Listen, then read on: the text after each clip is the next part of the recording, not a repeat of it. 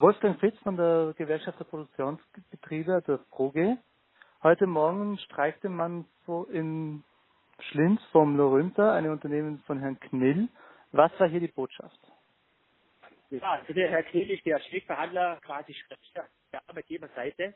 Äh, und jetzt war die Botschaft, dass, dass wir einen ordentlichen Abschluss machen möchten. Und zwar nicht nur 2,7 Prozent, wie das der Herr Knill ähm, in den Unternehmen getan hat. Das ist viel zu wenig. Sondern wir, wir wollen einen ordentlichen Abschluss, sozusagen ein größeres Stück vom Kuchen haben. Hm. Warum reichen 2,7 Prozent nicht?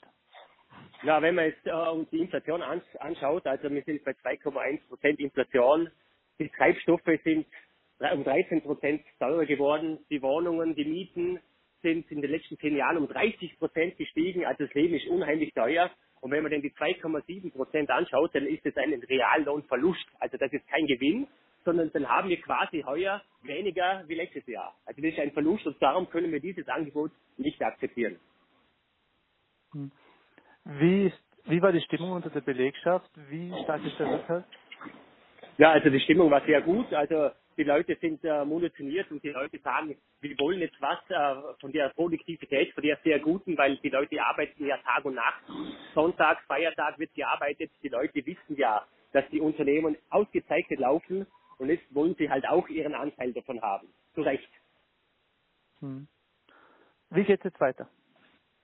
Naja, also es geht natürlich weiter mit den Maßnahmen, mit Betriebsversammlungen, mit Warnstreiks. Und wir hoffen ja, dass jetzt die Arbeitgeberseite einlenkt und wir wollen natürlich wieder zurück an den Verhandlungstisch und dort den, einen ordentlichen Abschluss erzielen.